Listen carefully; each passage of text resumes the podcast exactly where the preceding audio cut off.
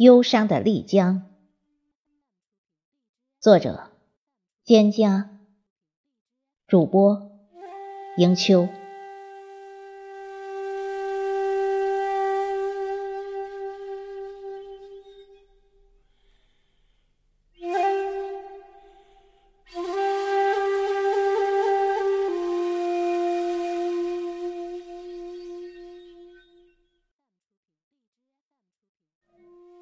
我的古镇游，似乎总是与雨结缘。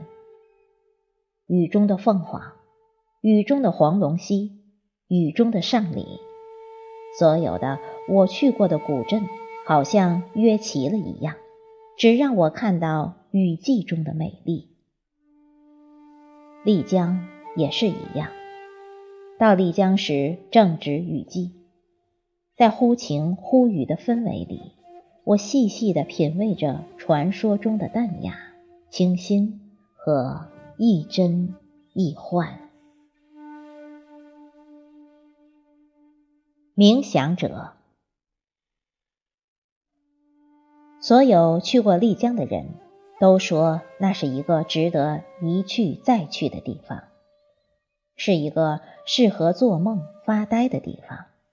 是一个疗伤止痛、自我放逐的地方，是一个充满着梦幻般的迷恋的地方。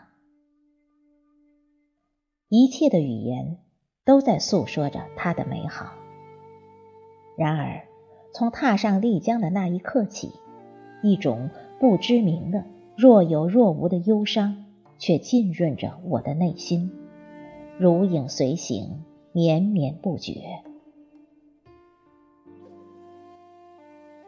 丽江属于水，人们逐水而居，视水为生命的源泉。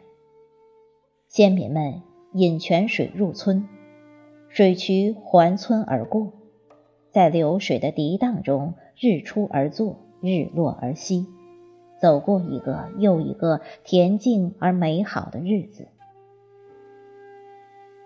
在丽江是不用担心迷路的，顺水而走。总能走到出口，实在走到没有水的地方，也不必怕。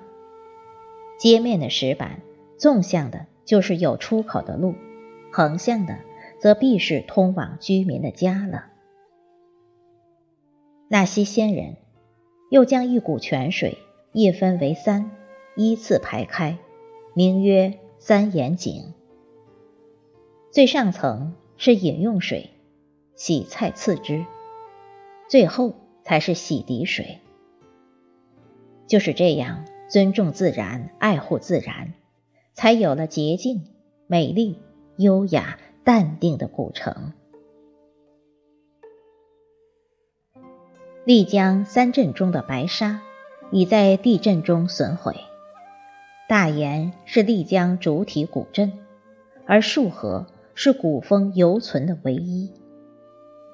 我们住在大研，街市上有永远络绎不绝的游人，永远逛不完的小店，永远数不清的酒吧和客栈，真是喧闹啊！南来北往的客都汇聚在这本应古朴恬静的小镇。穆曾老爷的府邸已变成游人讲古的好去处。李家大院的后人们兀自在诉说着曾经的荣耀。街市上仍然在叫卖着丽江特色的粑粑、米肠和鸡豆凉粉。自称只卖真正的丽江雪花银的银铺，依旧一间连着一间。纳西的古乐依旧在传承。四方街上依旧有打歌的人们。可是我。却分明感受到纳西先民们创造的纯粹而恬静的古镇在渐渐远去，只留下天宇流芳的匾额，在向世人昭示着纳西人千百年来男读书、女耕织、人与自然和谐相处的生活画面。古镇上还有多少纳西子孙呢？他们纷纷外迁，将古镇的空壳留给了来这里寻梦的外乡人，在古镇上做梦、发呆、疗伤、艳遇。街边小店要来侃侃忧伤的歌声，与我此时的心境是这样的契合。路过一间小店，买的什么已经忘了，可是那间小店却在我离开丽江后，从记忆深处浮了出来，渐渐清晰。在小店的深处，一个样似欧人的男子，呈标准的莲花坐姿。静静的冥想入定，任旁边的人讨价还价买卖货物，任游人如织穿梭往来，任街面商铺的音乐不绝于耳。我真愿意丽江古镇就是这样一个冥想者，守住自己的真纯，任由尘世间的闲人散客。将他改变的面目全非，赋予他本不属于他的特质，随着岁月沧桑，斗转星移，固守住自己与大自然的恒久约定。穆小，穆小是个纳西族的胖金哥，纳西族以黑胖为美。穆小黑是黑了，却未必见胖，脸上线条分明，英俊的很。想象中的少数民族兄弟姐妹都应当是能歌善舞、快乐达观的，可是穆小却很特别，他不高兴。在茶马古道上为游人牵马是穆小的工作，他为自己的马。都起了很有意思的名字。我骑的那匹马叫乔治·佐林，是穆小马队中的头马。这一次，穆小的马队中带了一个老太太，一个十一岁的小女孩和我们三个大人。穆小不高兴，他说他一天跑了三个来回了，很累。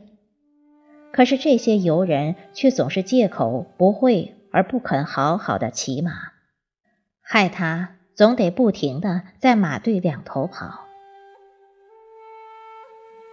穆小不高兴，我们夸他帅，他嘴角弯弯，露了露雪白的牙，却说赚不到钱，帅有什么用？穆小不高兴，我说茶马古道多美呀。空气好，山水好，一派牧歌式的田园风光。他说：“有什么好？以前种地放羊读书多好玩，现在牵马送游客，一点乐趣也没有。”一路聊着，穆小渐渐开心起来。他告诉我说：“茶马古道。”是因为唐明皇禁茶入藏，刺激了滇茶进藏贸易后繁荣起来的。起于滇南，经大理、丽江、迪庆、拉萨，止于印度。老人们都说是马锅头繁荣了丽江呢。山风阵阵，茶马古道在时空推移间变换了作用。昔日马背上的茶叶、盐巴、宝石、香料，早已变成了各色游客。马锅头的商队随着驼铃声声渐渐远去，只留下山峰间依稀传来的打歌声。同行的老太太一路在抱怨着自己的女儿不该叫自己骑马，絮絮抱怨乃至发火。一路只看着脚下，马上陡坡、下滑坡都要引起一阵阵惊叫。穆小说：“老太太，你看古道上的风景多美呀！天这样蓝，山泉这样清，你不要老想着在骑马，不要总是看到脚下，你看看周围就不会害怕了。老太太却厉声说：“什么都不好看，没什么可看的，我只想赶快下马。”穆小长叹一声，说了一句我至今记忆犹新的话。他说：“你心里要是有一坨狗屎，那你看见的所有东西就都是一坨狗屎。”接着。马队里就是一阵长久的寂静。我想，穆小心中一定有一块金子，因为有了这块金子，穆小总是有办法变得高兴。茶马古道上传来穆小们的歌声，穿越时空，带来远古的气息。那气息中有花的甘美，草的清香。那气息中律动着世世代代的木小们与自然和谐相处的美妙节奏，和他们心中明净清朗的世界。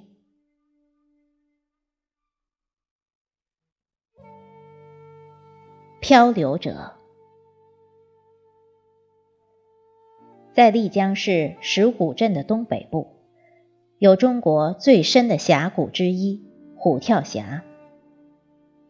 金沙江到此急转北上，才有了后来的长江和富饶的长江中下游平原，以及灿烂的中华文明。在古镇闲逛了两天，我们决定去虎跳峡，去领略传说中的惊险奇绝。从前观虎跳峡。要么是在山崖上远眺，要么是在空中俯瞰。如今，人们在绝壁上修出栈道，方便了许多。但是，沿途的工作人员不断的告诫游客们当心落石，紧靠崖壁走的话语，还是衬托出这里的危险。金沙江。从哈巴雪山和玉龙雪山中间一跃而过，两岸高山耸立，江中礁石林立。进入栈道上最后一个山洞前，我们看见的江水还比较平缓，孩子们还在说说笑笑。一出山洞，片刻的静寂过后，是大家的一阵惊呼。我们去时正值雨季。水量剧增，江心的虎跳石已然淹没在滔滔江水之中。江水在此处呈万马奔腾之势，从未见过这样震撼人心的水势。一瞬间，乱石穿空，惊涛拍岸，浊浪排空，薄雾冥冥，虎啸猿啼等等词汇，在我的脑海中此起彼伏。我不知该用什么样的语言来形容这种震撼力。江水来势汹汹，如猛虎下山，风驰电掣，瞬息万变，水花迸射，石乱水激，雪浪翻飞，轰鸣阵阵，雾气蒙蒙，壮观极了。游人兴致勃勃摆好造型，却不妨一个巨浪打来。躲闪不及，将全身淋个精湿。这边江水以雷霆万钧之势冲向崖底，如万马奔腾呼啸而来。那边，在我们目力所及之处，江水却一派安详，悠然而去。漂流是我们在虎跳峡的上游参加的一个娱乐项目。快艇在江面上来回穿梭，漂流的游人互相打着水仗，一小时的水路尽是欢歌笑语。在江水平缓处，我们下了船，但二十年前姚茂书的探险队却顺水而下，预备在虎跳峡。完成中国人的惊天一跃。如今那惊天一跃已乘风而去，虽是壮志未酬，却写下虎跳峡上最浓墨重彩的一笔。漂流者与江水已浑然一体，以勇往直前的姿态一路前行。站在崖壁上，我深思良久。我们每一个人，又何尝不是一个漂流者，在人生的河道里辗转起伏，或随波逐流，或逆流而上。尽管前路渺渺，却要努力将人生的每一个关口。过得美不胜收，过得不留遗恨。丽江的确是一个值得一去再去、疗伤止痛的地方。所有的焦躁和烦恼，会随这里的风、这里的水、这里的一花一树、一沙一石而变得无足轻重。丽江的柔软时光，会让你放慢脚步，整理好心情再出发。这里的雪山会说话，这里的溪水爱唱歌，这里的老君山热情如火，这里有梦中的香格里拉。来丽江吧，不为艳遇和发呆，只为圆一个。清空心灵，融于自然的梦吧。